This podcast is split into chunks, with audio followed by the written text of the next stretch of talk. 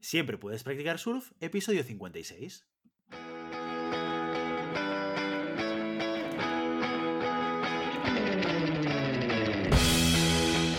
Bienvenido y bienvenida a Siempre puedes practicar surf, el podcast semanal sobre recursos humanos.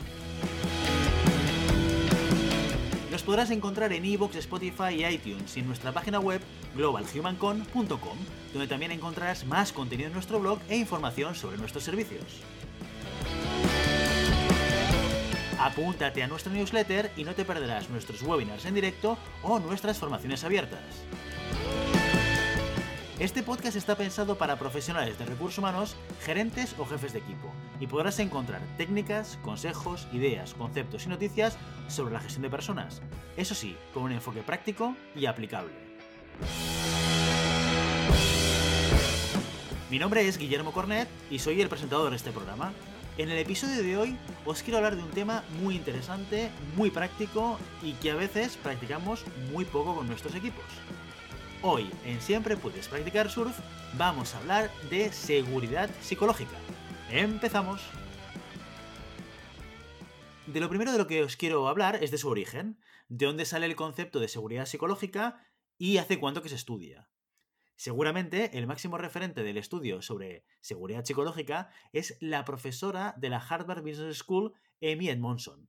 En Harvard, ella es profesora de liderazgo y management y ha escrito algunos libros sobre gestión de equipos como How Organizations Learn, Innovate and Compete in the Knowledge Economy en 2012, Teaming to Innovate en 2013, Extreme Teaming en 2017 y el último en 2018 que se llama The Fearless Organization, las organizaciones sin miedo. En este último libro desarrolla todo el concepto de la seguridad psicológica. Su origen viene de un estudio realizado en 1991 en el que introduce este concepto. Por si os interesa el libro, es una guía práctica para ayudar a líderes a crear culturas donde el conocimiento y la innovación florezcan, para que así los profesionales se sientan más seguros al contribuir con sus ideas. Bueno, vamos al concepto. ¿Qué es la seguridad psicológica? Amy Edmondson lo define como la creencia compartida por los miembros de un equipo de que el grupo es seguro para tomar riesgos personales. Bien, bueno, ¿y esto qué quiere decir exactamente? Vamos a empezar por lo que no quiere decir. La seguridad psicológica no se trata de ser amable con la gente o con el equipo. Tampoco se trata de dar permiso para aflojar en las actividades diarias o a permitir una extra relajación en el día a día. Tampoco es una licencia para decir cualquier cosa que nos venga a la cabeza, porque queremos que la gente de alguna manera sienta responsabilidad con lo que dice y que se esfuerce por compartir temas de valor. Y muy importante, la seguridad psicológica no es un objetivo, es un medio para conseguir algo mucho más importante, el compromiso de la gente para potenciar su desempeño. Claro que no es lo único que afecta al compromiso de las personas. Sobre más elementos que afectan a ese compromiso, hablamos el otro día en nuestro episodio número 52, que os dejo enlazado en las notas del programa por si queréis escucharlo. Revisado qué no es, volvamos a la definición de Amy Edmondson que os repito ahora, la creencia compartida por los miembros de un equipo de que el grupo es seguro para tomar riesgos personales. Pensad por un momento en vuestro trabajo, en el equipo con el que trabajáis o en la organización en la que estáis. ¿Podéis compartir vuestras opiniones? ¿Vuestras ideas son aceptadas?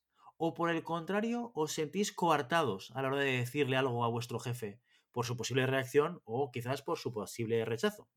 Estos elementos son los que debemos tener en cuenta para valorar la calidad de seguridad psicológica que tenemos en nuestra empresa. Aquellos ambientes, empresas u organizaciones en donde las personas pueden dar sus opiniones, ideas y críticas de forma transparente y sin temor a represalias, sin temor a recibir castigos, y solo con el afán de mejorar y llegar a acuerdos, son entornos donde hay seguridad psicológica. Seguramente más de uno os habréis encontrado en aquellas reuniones de equipo o quizás reuniones de, dirección o de alta dirección en la que las personas se miran unos a otros cuando el jefe lanza una pregunta y se miran unos a otros por miedo a ver quién, quién abre la boca antes y a decir algo que no vaya en sintonía o que directamente reciba una burla por parte del mismo jefe. Por desgracia, y aunque parezca a veces ficción, todavía siguen habiendo entornos de trabajo en el que estas cosas suceden.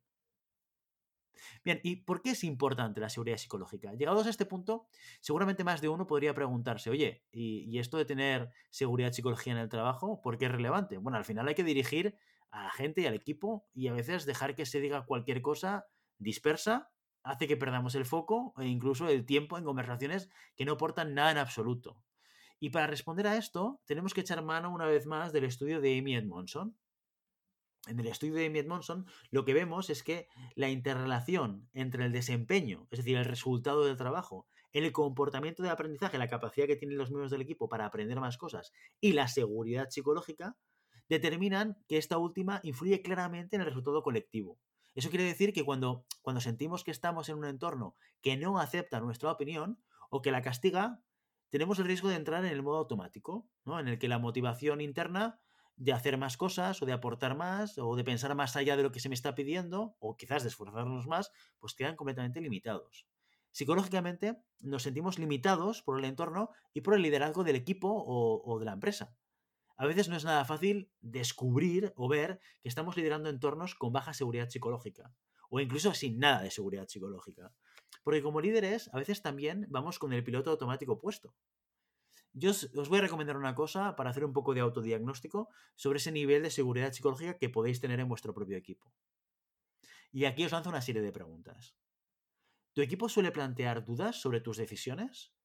¿Es frecuente que recibas sugerencias o ideas fuera del plan que has establecido? ¿Tienes personas en tu equipo de las que sabes que darán su opinión no siempre alineada contigo cuando te reúnes con ellos? Que te pasen alguna de estas cosas, o todas ellas al mismo tiempo, quiere decir algo bueno. Y es que has construido un ambiente y una relación con tu equipo que tiene buena seguridad psicológica.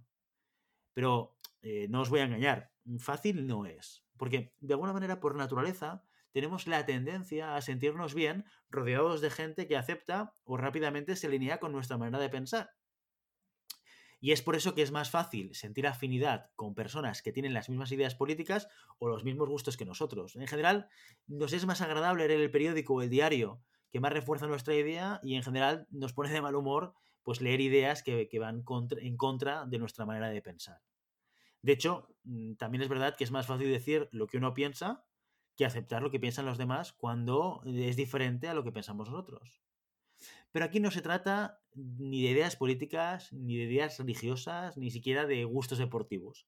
Se trata de sacar el máximo potencial de las personas de tu equipo. Y en ese sentido, como líderes, tenemos que hacer un esfuerzo y ser capaces de aceptar, escuchar y crear ese ambiente de seguridad para todos. Eso sí, si queremos potenciar el rendimiento y el resultado de nuestro equipo, que si no, no hace falta. Y aquí la gran pregunta, ¿cómo lo hacemos? ¿Cómo construimos ese ambiente y ese entorno de seguridad psicológica? Mira, hoy os voy a lanzar mm, algunas ideas prácticas para trabajar ese nivel de seguridad psicológica.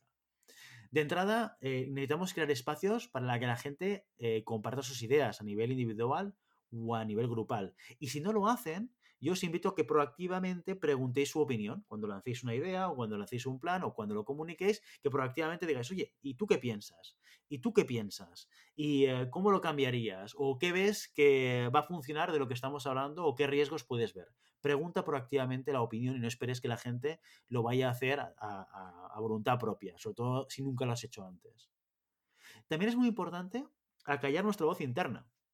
Porque muchas veces lo que solemos hacer cuando estamos escuchando un argumento o una opinión o una respuesta a un plan que estamos comunicando que va en contra de nuestro plan inicial o de nuestra manera de construirlo, es eh, que internamente estamos construyendo un argumento de respuesta eh, para, mm, de alguna manera, volver a convencer a la persona de que no, no, no, es que esta idea no va a ir a ningún buen puerto, ¿no? Por tanto, acallar esta voz interna es muy importante y sobre todo simplemente dedicarnos a escuchar haciendo un esfuerzo consciente de mantener ese silencio y escuchar activamente. Claro, ¿qué, pasa con las respuestas que te van dando? Una, alternativa que puedes plantear es si te dan un comentario o una opinión que no tiene cabida, pues lo primero es agradecer siempre la participación, tienes que retroalimentar esa participación a través del agradecimiento y a lo mejor pues responder que quizás no es una prioridad en ese momento aquello que se está planteando. Pero sobre todo, este tipo de respuestas no abuses de ellas, porque son respuestas eh, que pueden transmitir el mensaje de que nunca hay nada prioritario que salga fuera del plan. Con lo cual, y ahí un siguiente tip es acepta ideas y ponlas en práctica a pesar de que si fuese por ti no lo harías. Siempre y cuando sea algo que, digamos que, no, se, no sea algo que no se deba hacer bajo ningún concepto, ¿no? Pero la idea es que cuando el equipo está proponiendo ideas, a pesar de que no creamos en ellas al 100%, muchas veces ponerlas en práctica construye muchos mejores resultados aquí. Así que tenemos que hacer un ejercicio de estar abiertos a aceptar aquellas propuestas, aquellos elementos que podamos introducir siempre que el equipo o siempre que parte del equipo esté de acuerdo en que puede ayudar a conseguir el objetivo final. Muy bien, y con estos tips nos despedimos hoy.